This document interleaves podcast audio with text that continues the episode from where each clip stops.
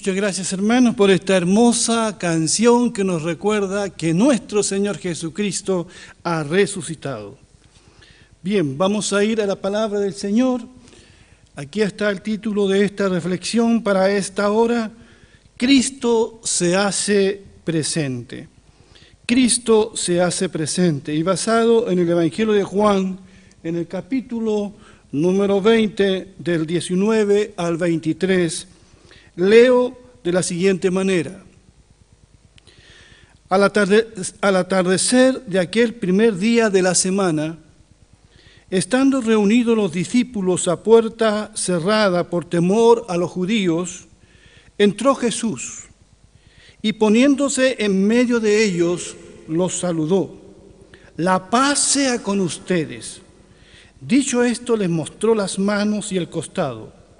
Al ver al Señor, los discípulos se alegraron. La paz sea con ustedes, repitió Jesús. Como el Padre me envió a mí, así yo los envío a ustedes. Acto seguido sopló sobre ellos y les dijo, reciban el Espíritu Santo. A quienes les perdonen sus pecados, les serán perdonados. A quienes no se los perdonen, no les serán perdonados. Esta es la primera aparición del Cristo resucitado a casi todos sus discípulos. Faltaban solamente dos de ellos. Judas Iscariotes, que lamentablemente se había quitado la vida, y Tomás, que andaba, andaba por ahí, y se perdió esta tremenda bendición de ver a Cristo resucitado. Por eso nunca es bueno faltar a un culto presencial, ¿verdad? Porque nos podríamos perder de algo muy importante. Y dice la Biblia que este encuentro de Jesús con sus discípulos se produjo en la tarde del domingo de la resurrección. Habían pasado poco más de 48 horas de la muerte de Jesús en la cruz. Y yo trato de alguna manera de ponerme en el lugar de los discípulos. Se sentían como aquellos dos que iban camino a Emaús. Estos diez discípulos estaban desencantados y confundidos. Muchas preguntas rondaban por sus cabezas. ¿Estaban creyendo realmente la palabra del Señor Jesús? ¿Sería Jesús el Mesías prometido? El Señor Jesucristo les había dicho que Él iría a la cruz, pero que al tercer día resucitaría de entre los muertos. Pero ellos no sabían si creer o no estas palabras del Señor. Lo curioso es que algunas mujeres andaban diciendo por ahí que un ángel les había dicho que Jesús había resucitado. La tumba estaba vacía. Pedro y otro discípulo habían ido a corroborar lo, dicho por las mujeres. Y realmente estas mujeres no estaban locas. La tumba estaba vacía. Pero Jesús no aparecía por ninguna parte. ¿Se habrían robado el cuerpo del Señor? Los diez que estaban reunidos esa tarde tenían más dudas que certezas, más preguntas que respuestas. Pero no solo tenían dudas, también dice el Evangelio que tenían miedo. Estaban viviendo una cuarentena obligada, estaban escondidos, a puerta cerrada, dice el relato. No solo Pedro era el cobarde, todos allí tenían miedo. Y no solo Tomás era el incrédulo, todos allí estaban con muchas dudas. Tenían temor de las represalias y de la persecución de los enemigos de Jesús. Estos eran los seguidores del Maestro, los que anduvieron más de tres años con Él, aprendiendo, viendo al Señor hacer lo que hizo. ¿Eran estos los que llevarían el mensaje de Jesucristo al mundo? ¿Estos hombres llenos de miedo? Algo tendría que ocurrir para sacarlos de ese encierro. Y ese algo ocurrió esa tarde. Entró Jesús y poniéndose en medio de ellos, los saludó. La paz sea con ustedes. La presencia del Señor entre ellos cambiaría todo. Las puertas cerradas no fueron un obstáculo, tampoco lo fue la tumba, menos los cerrojos y las trancas que los discípulos habían puesto para que, para que Jesús se haga presente, se ponga en medio de ellos, para que todos lo vean. Ponerse en medio de todo es como el lugar preferido de Jesús. Allí en Mateo 18:20 dice, porque donde están dos o tres congregados en mi nombre, allí estoy yo en medio de ellos. Es posible que allí en tu casa haya uno, dos o tres o cuatro o cinco reunidos. Yo les aseguro que Cristo está en medio de ustedes. Ha resucitado y por medio de su Espíritu Santo está en medio de todos nosotros.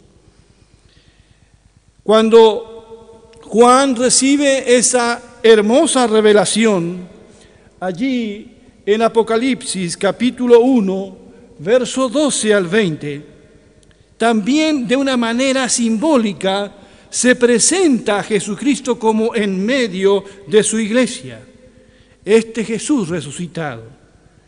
Leo del libro de Apocalipsis y me volví para ver la voz que hablaba conmigo.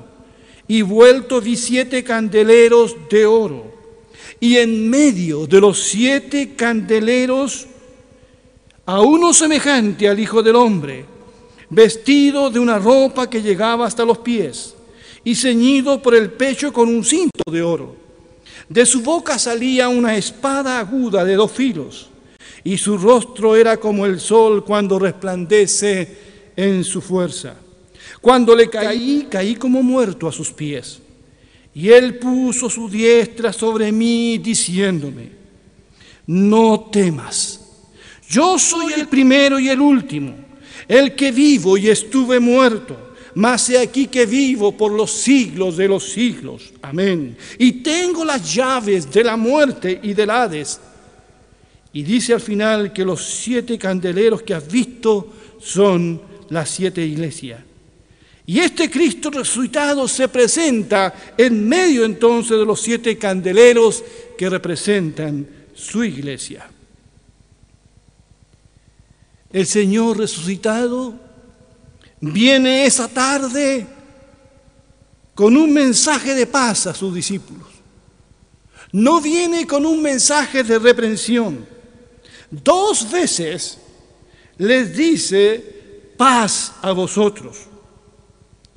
Muy pocas veces la llegada de alguien produjo tanta tranquilidad al corazón. La paz que Jesús ofrece aquí y que comparte a sus discípulos es una paz profunda y duradera. Tú y yo podríamos decir paz, paz, la paz del Señor para ti. Y podríamos decirlo de corazón o hipócritamente. La paz que ofrecen los hombres no es de fiar, es una tregua que se confunde con paz. Pero cuando Jesús dice paz a vosotros, es muy, pero muy diferente. Él viene de la cruz, Él viene de la muerte con un mensaje de paz para todos nosotros. Mi paz os dejo, mi paz os doy. Yo no la doy como el mundo la da. ¿Qué paz podría darnos un mundo inquieto como el de ahora? La paz que Jesucristo nos regala a nosotros por gracia es una paz que a Él le costó un alto precio. Isaías dirá, el castigo de nuestra paz fue sobre él. La paz que Jesús ofrece a sus discípulos y nos ofrece a nosotros es una paz vertical y horizontal. Es una paz que apunta a Dios y que apunta también a los hombres como la cruz. Les dice paz a vosotros. Y allí también, en ese deseo de paz, está incluido aquel que le negó tres veces, el apóstol Pedro. La paz que ofrece Jesús es una paz con Él mismo. Ellos le abandonaron, lo dejaron solo, pero Jesús les trae la reconciliación y la paz con Él pero también es una paz con Dios el Padre. Es una paz con los hermanos y hermanas en la fe. Y finalmente es una paz al corazón.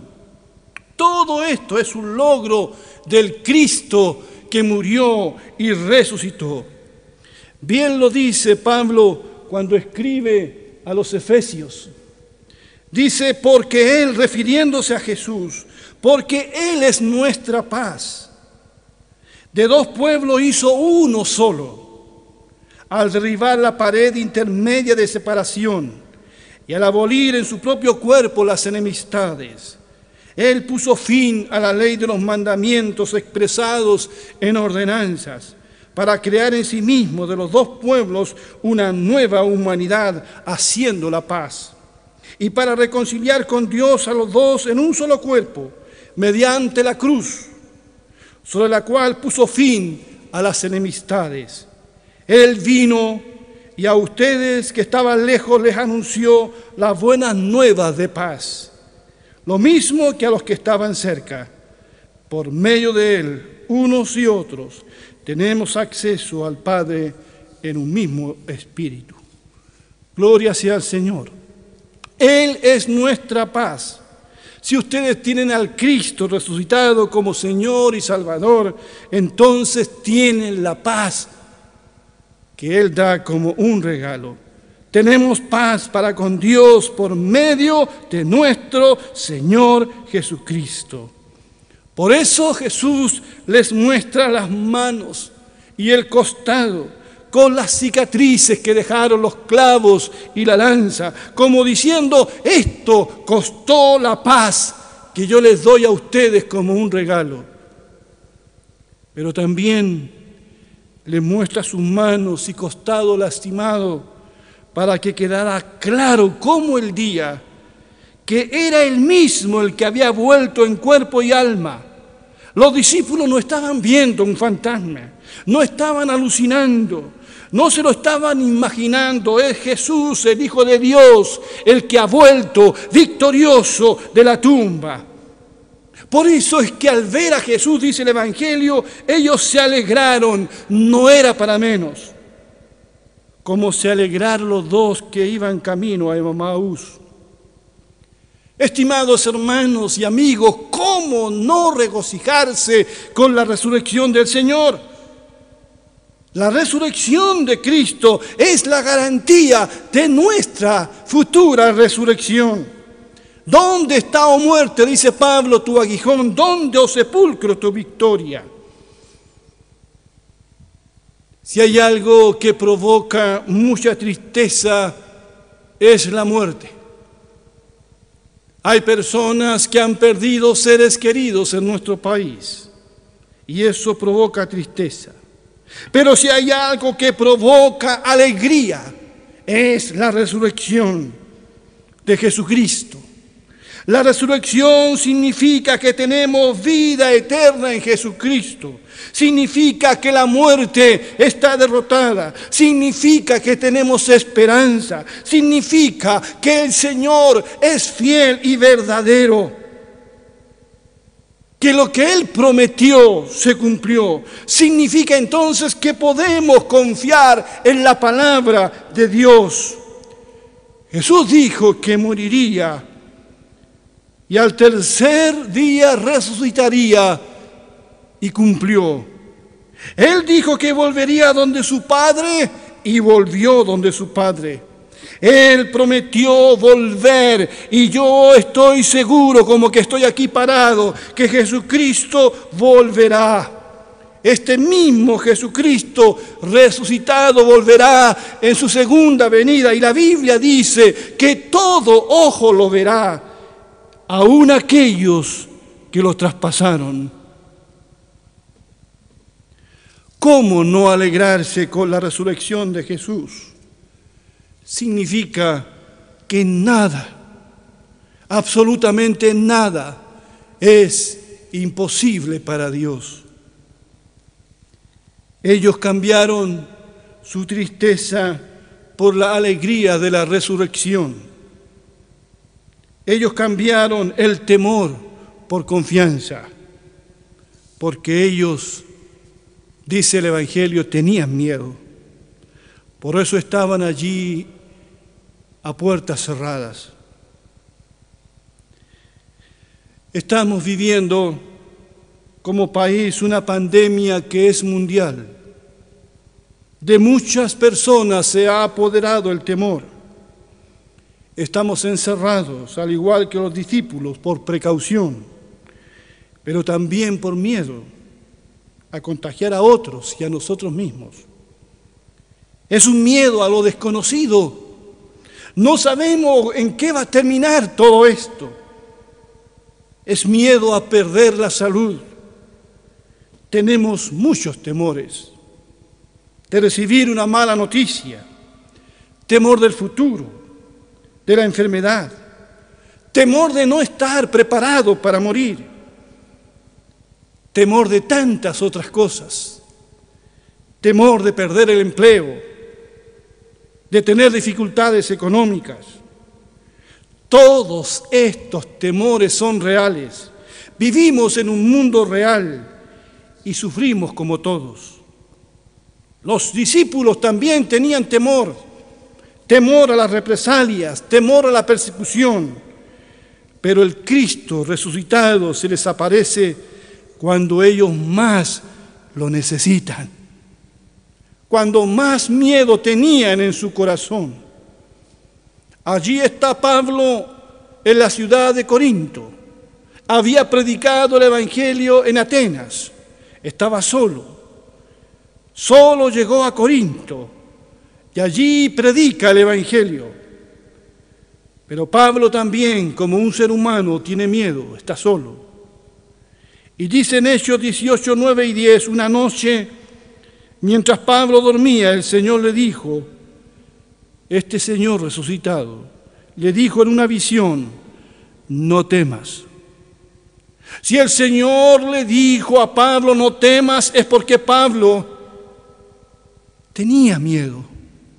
Y le dijo, no temas, habla y no calles, porque yo estoy contigo. Nadie podrá hacerte daño, porque en esta ciudad cuento con mucho pueblo. Recuerdo las palabras de Isaías, no temas, dice el Señor, porque yo estoy contigo no desmayes porque yo soy tu Dios. Todos necesitamos escuchar de nuestro Señor y Salvador esas preciosas palabras. No temas, no tengan miedo, paz a vosotros. Necesitamos hoy más que nunca creer esta palabra y esta promesa del Señor. Le contaba esta semana a mi esposa cuáles eran mis temores. Temo por mi hijo que tiene que salir a trabajar fuera de casa. Por los hermanos que tienen que salir a trabajar en el área de la salud o cuidando el orden público. Temo por la salud de los adultos mayores o de quienes tienen una enfermedad de base, o como yo, tienen fibrosis pulmonar por haber sufrido tuberculosis en mi adolescencia. ¿Quién no ha tenido que luchar con sus propios temores? Mientras les contaba esto a mi esposa, ella me dijo, tienes que creer en lo que predicas. Fue un llamado de atención para mí. Pero qué reconfortante saber que el Señor se puso en medio de estos discípulos temerosos. Cristo se hace presente y la presencia del Señor disipa nuestros temores. Saber que Él está con nosotros, no solamente allí con ellos, sino con nosotros hoy. Por eso, ese verso del famoso Salmo 23, aunque ande, aunque ande en valle de sombra y de muerte, no temeré mal alguno porque tú estarás conmigo. No solo el Señor quita sus temores a esos discípulos y les devuelve la alegría. El Señor hace algo, algo más. El Señor les otorga poder y les da un propósito para vivir. Les da una tarea por hacer y los capacita. Les dice, como el Padre me ha enviado, así también yo los envío. Después de decir esto, sopló sobre ellos y les dijo, reciban el Espíritu Santo. Jesús prometió derramar el Espíritu Santo. Esto ocurre unas siete semanas después de la resurrección de Jesús en el día de Pentecostés. Jesús dijo, no los dejaré huérfanos, vendré a ustedes. El Jesús resucitado ha venido a nosotros. Él nos ha enviado el Espíritu Santo con el fin de consolarnos. El Espíritu Santo es el, el Paracletos, el que ha venido a nuestro lado a acompañarnos y también ha venido a empoderarnos, entre otras cosas. Porque Jesús dijo, recibirán poder cuando haya venido sobre ustedes el Espíritu Santo. Y el Espíritu Santo nos da poder para ser testigos de Jesús. Por eso esos, esos diez hombres que estaban allí, pusilánimes, cobardes, escondidos, titubeantes, se transformaron en valientes testigos de Jesucristo después. Por eso en el libro de los Hechos, en el capítulo 4, verso 33, dice, y con gran poder los apóstoles, estos mismos que estaban allí escondidos, los apóstoles daban testimonio de la resurrección del Señor Jesús y abundante gracia era sobre ellos. Como ven, la resurrección del Señor es la resurrección de su iglesia. Un Cristo vivo da origen a una iglesia viva. La resurrección de Jesús nos devuelve la alegría, nos trae de vuelta la paz y disipa nuestros más profundos temores. El Cristo que venció la muerte nos potencia, nos anima, confirma nuestra fe. Porque si Él no hubiese resucitado, vana hubiese sido nuestra fe. Junto con eso, este Cristo nos capacita para cumplir nuestro servicio en este mundo por medio del Espíritu Santo. Hablo a todas las familias reunidas en el nombre del Señor en sus casas. Hablo a los que están en compañía de seres queridos como a los que están solos o solas. Les recuerdo que Cristo se hace presente donde quiera que estén. Así que podemos decirle a Jesús cuáles son nuestros temores, nuestras cargas y nuestras penas. Él no tiene ningún impedimento para llegar donde ustedes. Él ya está con ustedes. Él ha resucitado. Él se hace presente. Y la presencia del Señor ilumina nuestras vidas y lo cambia absolutamente todo. Por eso yo les invito en el nombre del Señor a abrirle la puerta del corazón a Cristo con arrepentimiento, con fe Díganle, Señor, hazte presente en mi hogar, hazte presente en mi matrimonio, hazte presente en mi soledad. Digámosle todo lo que nos preocupa. El Señor se hace presente, ha resucitado. Y como Él mismo lo dijo, estará con nosotros todos los días hasta el fin del mundo. Un abrazo, que Dios les bendiga, que tengan una buena semana. Amén.